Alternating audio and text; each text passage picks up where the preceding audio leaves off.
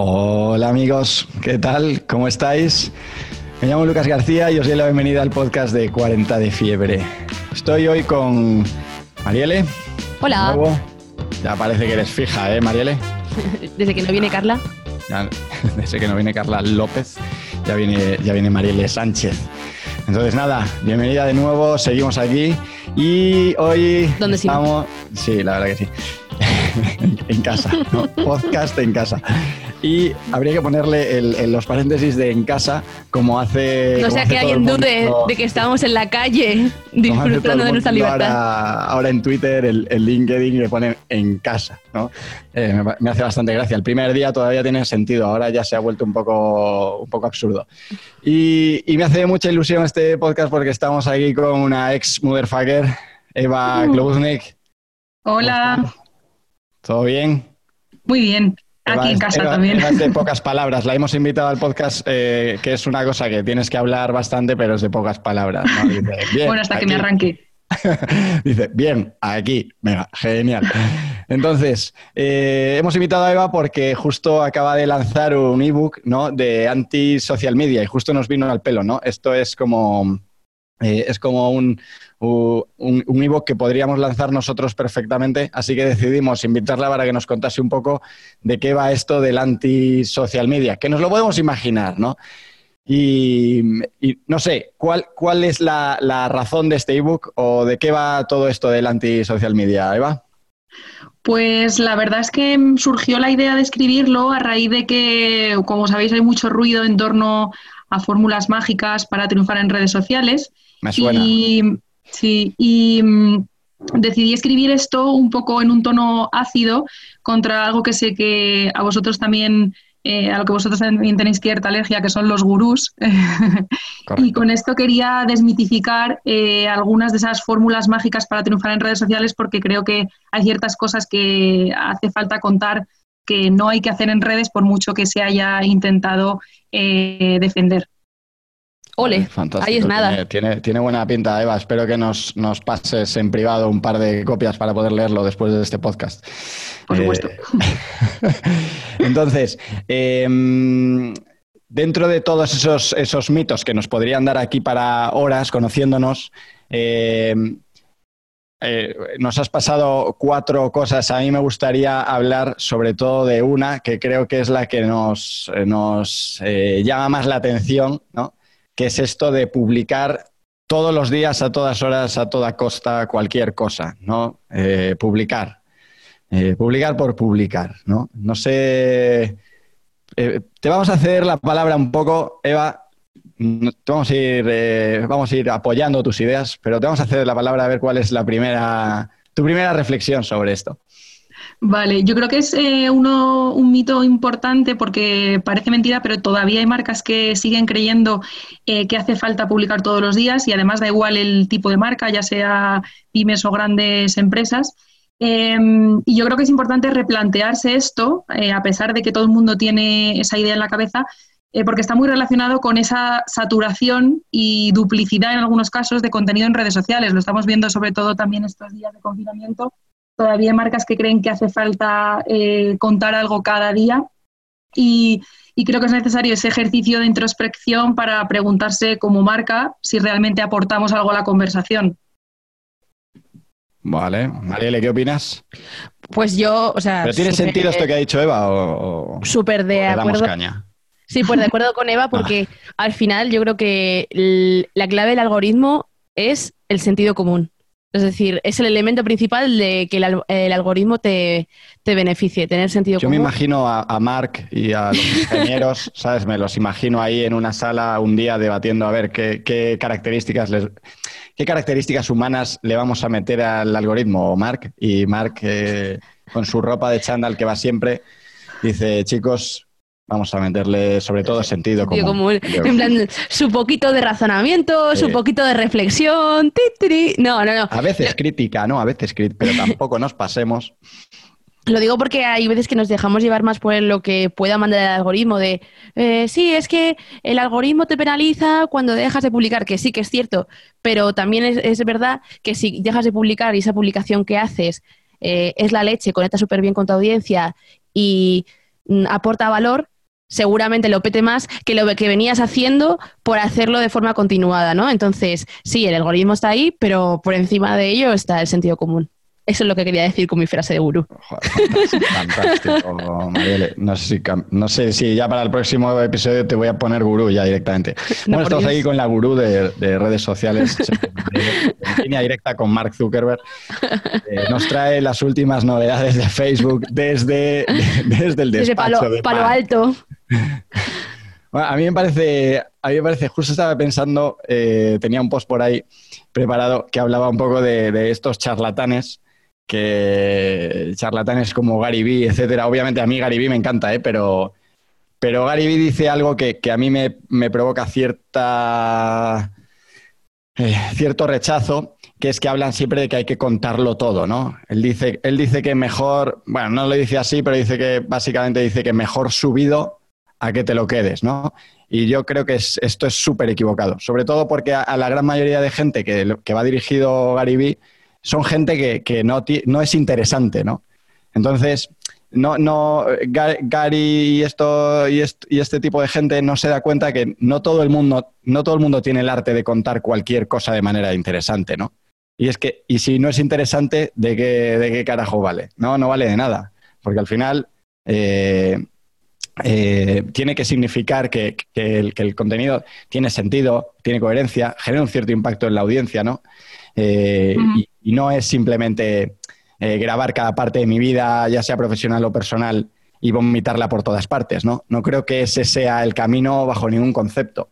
Entonces, yo creo que yo lo veo más allá de en las marcas, que es muy fácil verlo en, marcas, ¿no? Porque al final pagan a agencias o pagan a, profesionales que, su trabajo es hacer eh, recurrente una línea editorial o una línea de contenidos. Pero lo veo, mucho mejor lo veo en las personas, ¿no? Yo en mis seguidores de, o, perdón, a las personas que sigo en Instagram, lo veo clarísimo esto. Es, eh, publican siempre las mismas cosas, de la misma manera. Es, hay un postureo generalizado, publican todos los días, porque si no publico todos los días no vaya a ser que un colega me eche de menos, ¿no? y, y, y funciona siempre igual. Y dices, no, no, no sé por qué nos hemos metido en esa ansiedad eh, tanto desde la perspectiva de marca como la perspectiva personal, de publicar todos los días cosas que no son interesantes, pero ser interesantes. Y no solo en torno al contenido, sino también, o sea, que, al final falta relevancia muchas veces por el hecho de imponerse el tener que publicar todos los días, sino también creo que también que es interesante plantearse el cuándo publicar, porque eh, también creo que muchas marcas y personas caen en la trampa de unirse a las famosas mejores horas y mejores días de publicación, ¿no? Yo solo lo veo un error también y lo defiendo así en el en el ebook porque creo que si todas las, las eh, cuentas o los perfiles siguen los mismos patrones de publicación, eh, imaginad eh, lo desapercibido que puede pasar tu contenido en el timeline del usuario. Es como si estuviéramos cayendo en un saco roto, ¿no? Como si nos quisiéramos unir a un email más dentro de la bandeja de entrada del usuario en un día como Black Friday. Entonces me parece un error también seguir esos patrones de publicación eh, basados en mejores momentos de conexión. No sé qué pensáis vosotros. Desde que MailChimp eh, hizo un, contenido que decía que los martes y los jueves eran los mejores días para publicar un email, hizo mucho daño, hizo, hizo un daño terrible. Yo, yo los martes directamente apago Gmail eh, apago Gmail, sea lo que Dios quiera, si es alguna urgencia sé que me llamarán, pero lo apago porque no, aquello explota, ¿no? Eh, no sé, Mariela, ¿tú qué piensas? A mí, a mí, me, parece, a mí me parece que efectivamente caemos mucho en, esas, en esas clichés pues, de las redes sociales. Mira, estaba buscando una charla que vi el otro día, un directo de Instagram que, que en el que Iván Díaz, que a mí sabes, ya sabes que me gusta bastante y le sigo bastante lo que dice, y me moló mucho una actitud que tuvo porque empezó en ese live Mm, te puede gustar o no, ¿no? Porque desde luego no te deja pero desde luego no te deja indiferente. Y entonces eh, él es un experto en branding, uno de los mejores que hay en España, y la charla en el live. Para ti, para ti. Para mí, para mí, sí, totalmente. Perdona, perdona, perdona. Es que se me olvida que en este, que en este podcast no se puede hablar en términos generales, perdona. Eh, y entonces, eh, lo primero que le hacen en la charla es preguntarte, bueno, ¿crees que eh, ya, eh, el logo ya no es lo más importante de las empresas y que branding es mucho más? Y él dice, mira, si vamos a hablar sobre esto, no quiero seguir hablando. ¿No? En plan rollo, ya esa, esa conversación, o sea, no lo dijo tan, creo que lo he dicho súper, no lo dijo para nada tan analíticamente, lo dijo, ¿no? En plan de, si estabas en la, la conversación, mm, vamos a dejarlo ahí porque creo que ya llega un momento en el que hay conversaciones que, que debemos ya enterrar y superar y creo que eh, ya va siendo hora de cerrar el capítulo del tema de las horas. O sea, es decir, eh, ha quedado súper demostrado eh, que, que, ya no funciona así. Lo que dices, Eva, es súper correcto, ¿no? De si todos publicamos a la misma hora, al final eh, es como un poco en la pescadilla que se muerde la cola. Yo creo que, de nuevo, es sentido común. Cuando encaja que tu contenido se consuma, eh, y, y incluso cuando no, y cuando no, en plan de claro. cuando no encaja y por tanto eres más impredecible y por tanto tal. O sea, creo que es lo Ahí, es algo súper poco relevante. Había, había eh, en, en, en, la propia agencia, ¿eh? en Social lo hicimos el otro día y, y, y, tuvimos una discusión bastante, bastante potente porque habíamos publicado un contenido farmacéutico, cero de entretenimiento, eh, ¿sabes? Muy, muy denso en una cuenta eh, a la hora de comer, ¿no? Y joder, eh, eh, justamente acabas de decir una cosa, Marile, que es, yo creo que es la clave. No hay que pensar en si a las 7 tengo más audiencia o menos conectada, que eso es una métrica muy sencilla de obtener, ¿no? No hay que pensar tanto en eso, sino es a las 7 donde la gente quiere leer este tipo de contenidos, es a las 2 de la tarde cuando la gente eh, está comiendo, quiere leerse un post de... de eh, farmacéutico cero apetecible o es a esas horas donde quieres entretenerte, pasar eh, el rato, ver alguna eh, microserie en Instagram o lo que sea, ¿no? Muchas veces es que eh, no, no, pensamos con la cabeza. Yo creo que es, es un, un, un, hack que nos mete al cerebro, ¿no? Ese tipo de contenidos que es eh, a las 3 está muchísima gente con conectada. Ah, pues ya está, a las 3. ¿no? Igual a las 3 estás diciendo eh, una, un, un, algo que no tiene ningún tipo de sentido. Sí, sí yo creo también yo sumaría esa pregunta otra y es, eh, ¿ha cambiado el comportamiento del usuario? Porque realmente hay que ser flexible también en la estrategia de, de, publicación, en el sentido del otro día leía que con el confinamiento obviamente ha cambiado el consumo del usuario. El prime Total. time, por ejemplo, en e-commerce se ha trasladado de la tarde-noche a la, a la, franja de la mañana y realmente las marcas se han planteado esto a la hora de planificar sus eh, lanzamientos de promociones, sus, sus, comunicaciones, etcétera, porque eh, muchas veces tendemos a, a bueno, a, a, acomodarnos a cierta, ciertos patrones o a ciertas tácticas o estrategias y no nos planteamos que el usuario cambia de, en función de la situación y ahora mismo es momento también de replantearse tus momentos de publicación. 100%. Oye, dicho esto, antes de que se me olvide, que tenía aquí una pregunta para haceros, tenéis que responder rápido, ¿vale? No, no podéis pensarlo mucho. La, la, pregunta es la siguiente. Eh, Marielle, entonces, ¿cuál es la mejor hora para publicar? Eh, la respuesta es, creo que este tipo de tácticas eh, ya están no, ya no más fuera no que el Betis. No, ya no vale. No, no, no, pero totalmente serio. O sea, mi opinión sobre este tema es, eh, la táctica ha quedado en un segundo plano y la táctica ya no es eh, súper tan clave como ha podido ser en otros momentos, o nos ha podido parecer porque a lo mejor ni siquiera lo ha llegado a ser nunca, pero no, ya no es tan relevante como mmm, para que estemos tan rayados por, por ella. Creo que Nosotros cosas lo hemos, lo hemos demostrado. Por encima. En el Instagram de Social Mood lo hemos demostrado muchas veces, publicando eh, contenido que sabemos que va a funcionar y que le gusta al usuario. Eh, nos pasamos dos meses sin publicar nada eh, desafiando al algoritmo un poco y llega dos meses y un día publicamos algo y lo petamos. O sea que esa, esa absurdez de, de, no, al algoritmo hay que, hay que alimentarlo todos los días. O sea, yo escuché eso un día y casi me, me caigo de culo. O sea, es como, al, la, al algoritmo hay como que la masa madre. Pero si tú le has visto la cara al algoritmo alguna vez has visto que esté hambriento, ¿no? O sea, es como, eh, te podría responder tantas cosas. ¿Sabes lo que mola del tema algoritmo? Que una cosa que me encanta, TikTok el algoritmo de TikTok es tan mmm, el Vietnam. No existe el algoritmo de TikTok. ¿Tú crees Totalmente. que los chinos no están preocupados por los No, no, no, están debe ser, o sea, o al, al menos está, está tan, oculto, tan avanzado que, que, que, por eso TikTok es tan salvaje, es tan divertido, ¿no? Porque creo que todo ese tipo de tácticas están como más abandonadas y solo hace tan, mucho más fresco. Correcto. Yo soy muy fan de, de, vuestro perfil de Instagram porque creo que justo eh, es la encarnación perfecta de un canal experimental, ¿no? Que al final intentáis todo el rato eh, saliros de la norma o, eso, contradecir lo que hace todo el mundo, eh, tanto no solo en momentos de publicación, sino con el propio contenido. Yo creo que esa también es la clave. Para mí hay que ser flexible también en lo que al ciclo de vida del contenido se refiere. Y con eso quiero decir que, eh, entiendo que se usen plataformas para programar contenido, pero que en cierto modo creo que eso eh, es tirarte piedra sobre tu propio tejado porque muchas veces canibalizas tu propio contenido por el hecho de tener unas publicaciones programadas que tienen que salir tal día a tal hora. Y yo creo que ahí en Social Mood sí que se nota que en el perfil lo hacéis en el momento en el que toca y cuando tenéis algo que decir o algo que, habéis creado nuevo. Sí, a nosotros si no nos sale algo interesante no estamos pensando en ello. También he de decir que eso también nos limita. ¿Sabes? Porque muchas veces eh, nos pasamos tres semanas de curro intenso y nos olvidamos totalmente de, nuestra marca y, y, eso también limita.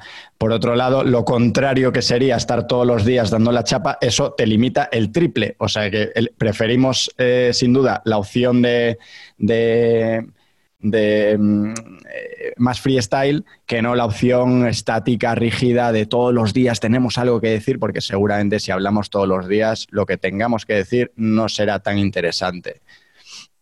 Esto yo creo que demuestra súper bien lo que dices, Eva, de que no hay fórmulas mágicas.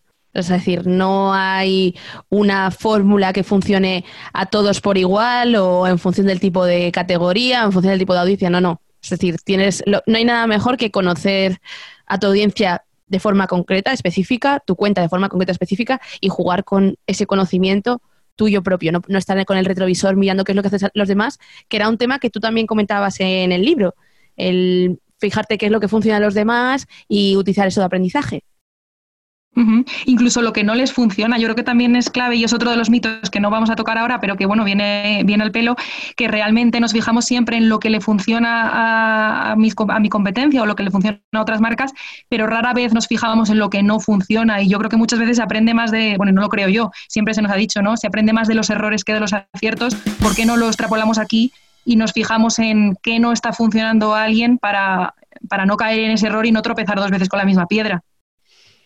Es, em, aquí cuando, cuando edite esta parte te voy, voy, a hacer un sonido de cliché, ¿vale? Cuando hayas dicho lo de fracasos y tal, es sonido de cliché. Eh, ¿Cuál es ese sonido? ya, la verdad que... Lo voy a hacer, ¿sabes? En plan, papam, ¿sabes? Un papam, algo así heavy que, determine que es, ¡puah! Eh, acaba de decir el, máximo cliché. hay que, aprender de los, hay que aprender de los errores. Yo creo que eso y sé tú mismo son eh, los dos peores consejos que le puedes decir a alguien. Aprende de tus errores. Entonces ya estoy determinado para fallar. Estoy determinado, voy a por ello a lo bestiano. Pero eh, estoy contigo, estoy contigo. Efectivamente, y bueno, cosa interesante que yo yo particularmente, efectivamente, cuando analiza, analizo eh, otras audiencias, etcétera, efectivamente nunca pongo el zoom en las cosas que no funcionan. O sea, eso es bastante curioso. O sea que es, eh, seguro que eh, de, ahí podemos sacar muchos, muchos insights interesantes, porque que no le funciona a tu competencia no, no, quiere decir que a ti no te funcione. De hecho, puede que a ti te funcione genial lo que no le funcione a ellos. O sea que eso es interesante. Mi cliché iba más, eh, o sea, mi, mi, recomendación no era tanto, no te, no, esas, eh, aprendes más de, los errores, de tus errores, sino aprende de los errores de otros. No, así no estás tú predispuesto a cometerlos. Eso ya es la, eso ya es el, el acabose, ¿eh? eso ya es rizar el rizo. Yo tenía aquí apuntado que ¿Cómo afecta todo, todo esto de lo que estamos hablando a eh, los canales privados que tanto auge están, eh, que están ascendiendo tan rápido, ¿no? Ya sea Instagram Direct, ya sea WhatsApp, ya sea eh, cualquier canal privado. ¿Qué opináis? Bueno, yo creo que es el sitio donde más tendrían que verse reflejados todos estos consejos que muchas veces eh, para las marcas está claro mm, que tienen que hacerse así, pero ni siquiera nosotros nos lo aplicamos en nuestro día a día. Yo mm, supongo que como todos, eh, yo recibo cada día un mensaje en el grupo de la familia dando los buenos días. Creo que no es necesario. O sea, estamos todos en casa, si pasa algo ya lo diremos, pero hay que pasar lista, me parece un poquito excesivo. Entonces, eh, ese es un em, perfectamente un ejemplo de publicar todos los días cuando no tienes nada que decir, ¿no? me encanta. No, no, este ha sido maravilloso. Yo el otro día bromeaba en LinkedIn con, hacer un Zoom con la familia eh, desayunando, ¿no? Entonces, los tengo ahí en la cocina, pero estamos todos conectados en Zoom desayunando. Eh, La, cuarentena está dando momentos espectaculares de, de, de metaconexión, ¿no? Estoy ya, hablo, hablo más con mi pareja por WhatsApp que en, en directo en casa. O sea que es bastante, bastante curioso. Sí, sobre Vale. todo también es curioso saber qué va a pasar después. O sea, pueden darse dos cosas, o que al final eh, este exceso de tecnología se haya venido para quedarse, o que de repente lo aborrezcamos y pase todo lo contrario. Yo el otro día una amiga eh, comentaba, dice, desde que estamos en la cuarentena y tengo que trabajar, entiendo mejor el final de Mad Men. No sé si habéis visto la serie, no voy a hacer spoilers, pero yo estoy 100%, o sea, mm, nunca he querido más tirar el móvil por la ventana, nunca he querido más. Hoy le, le decía a mi pareja, digo, es que no quiero que se me informe y se me está informando. Es que por mucho que yo intente huir de, de informarme, por no gobierno y por una protección de, de toda la situación, es que mm, ya está mi madre con un comentario, ya está otra persona, ya te, lo- te lo envían por WhatsApp. ¿Has visto esto? ¿Has leído esto? Mirad la nueva novedad sobre el coronavirus. Es como es que no puedo huir de la información. Oye, chicas, eh, no os quiero cortar esta, este debate que estáis, eh, que acabo de empezar yo, así que, pero os echo la culpa a vosotros, ¿vale? Eh, una última idea, una reflexión sobre esto que estamos, que hemos hablado hoy, sobre la mejor hora para publicar y el- las- los mitos del social media. Pues la mía, básicamente como conclusión, que, que cuestionemos un poco más a los gurús, eh, esas fórmulas mágicas para triunfar en redes sociales, que las cuestionemos continuamente, porque al final, como usuarios o, o como marcas, eh, tenemos cada vez más eh, información y capacidades para hacerlo. O sea, que yo creo que es el momento que hagamos más prueba y error, más experimentos, más eh, salirse de la norma y menos creer que ya está todo dicho o hecho. ¿Vale, Marielle? Súper a favor. Eh, sentido común. O sea, creo que cada día brilla más por su ausencia. ¿O no? ¿Quién sabe? Wow. ¿Dónde estás mirando? Este Pues es, ahora eh, mismo Nos a hemos convertido silla. de repente en un podcast de filosofía. Sentido común, ¿qué es? ¿Dónde está? Eh, bueno, eh, a mí hay una cosa que me pasa muchísimo en los cursos, que es que eh, mis, mis cursos en general tienen un título muy específico, ¿no? Entonces, yo qué sé, curso de marketing de contenidos, ¿no? Imagínate, es específico, ¿no? El marketing específico. de contenidos. No, pero dice, eh, cómo crear un plan de contenidos, ¿no? Es, es específico, puedes esperar cómo crear un plan de contenidos. Y me pasa algo muy, muy, siempre hago las mismas preguntas al inicio, que es qué expectativa tienes. Y todo el mundo, todo el mundo, todo el mundo me responde con, eh, con esa búsqueda de fórmulas mágicas. Todo el mundo, ¿no? ¿Con qué herramientas puedo hacer X? Y, y creo que eh, eh, la, la manera correcta para detectar a un gurú de alguien que realmente te va a ayudar es si te está dando consejos específicos. ¿no?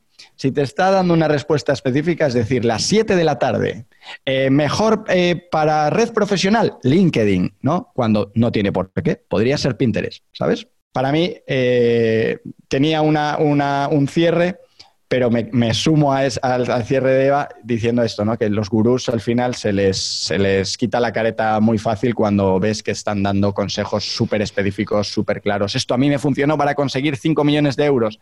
Mm, vale, es interesante. Eh, muy bien, gracias. Uh -huh. y... Sí, yo creo que cada vez eh, la respuesta eh, más común, yo creo que a cualquier tipo de preguntas de las que planteas, Lucas, es depende, porque yo creo que es lo que mm, hay Sobre que responder si a todos. Como yo. es que es eso, es que yo creo que, que, no hay una respuesta, una única respuesta, igual que no hay una única fórmula mágica, es que depende, depende de tantas cosas internas y externas que es imposible eh, que haya tantos gurús dando tanta, tanta información cuando sí. pues se está perdiendo muchísimo en el camino. Y, y, una pregunta, una respuesta que me gusta muchísimo últimamente dar, aunque he de decir que no, no la doy todo el rato, pero me gusta mucho es, en tu caso, en tu caso concreto, no tengo ni puta idea. eh, porque es verdad, ¿no? Te, la gente en los congresos y tal te pregunta, bueno, ¿y, y después de que tú lleves media hora hablando de que, de que realmente no hay fórmula mágica, media hora, te dicen, bueno, entonces, ¿cuál es la mejor hora para publicar? Y entonces es cuando dices, Gracias, hasta luego. Buenas tardes a todos. Nos vemos en el próximo episodio, ¿no? Bueno, pues mira, hemos empezado hablando de anti-social media. Si queréis, podemos terminar hablando de anti-gurú, porque al final yo creo que ese es el, las características de un anti-gurú. Es mi tema Totalmente. Ah, o sea, que podría estar aquí. De hecho, mira, ya tenemos nuevo podcast. Si queréis, hacemos dos en uno. Hablamos de Antiguru ahora mismo y listo. bueno, yo por mi parte, nada más, chicas. Ha sido un súper placer. Eh, creo que nos lo hemos pasado bien, que es el primer check de este podcast, pasárnoslo bien. Y segundo, eh, charlar de cosas que nos interesan, que nos gustan. Y tercero, que alguien saque algo de esto. Que algo, o sea, da igual, de media hora que hemos hablado, pues que, que saquen una idea, ya a mí ya me vale. Que somos subnormales. Bueno, esto está bien, está bien, ¿no? Eh, que es un aprendizaje súper valioso. Lo anormal es lo bonito hoy en día. Aunque anormal siempre ha sonado mal, pero a, mí lo normal ahora es lo que me motiva. eh, Mariel, eh, eh, luego por favor cuéntale a Marc que hemos hablado un poco de su... Yo, yo le siempre Hemos descifrado el algoritmo y un poco las variables del sentido común, que las van a tener que cambiar. que no le hable. Van a, van a tener que cambiar porque si no todo el mundo las va a conocer. Y Eva, muchísimas gracias por pasarte por aquí. A vosotros por invitarme, que soy una fiel seguidora de, eh, de los podcasts. Mira, dice, soy una fiel seguidora de... Eh, no, se acuerda, ni de, ni de nuestro... No, sí, me acuerdo. bueno, chicos, chicas, chiques, un placer y nos vemos en el próximo. Gracias. Gracias. Hasta luego. Chao, chao.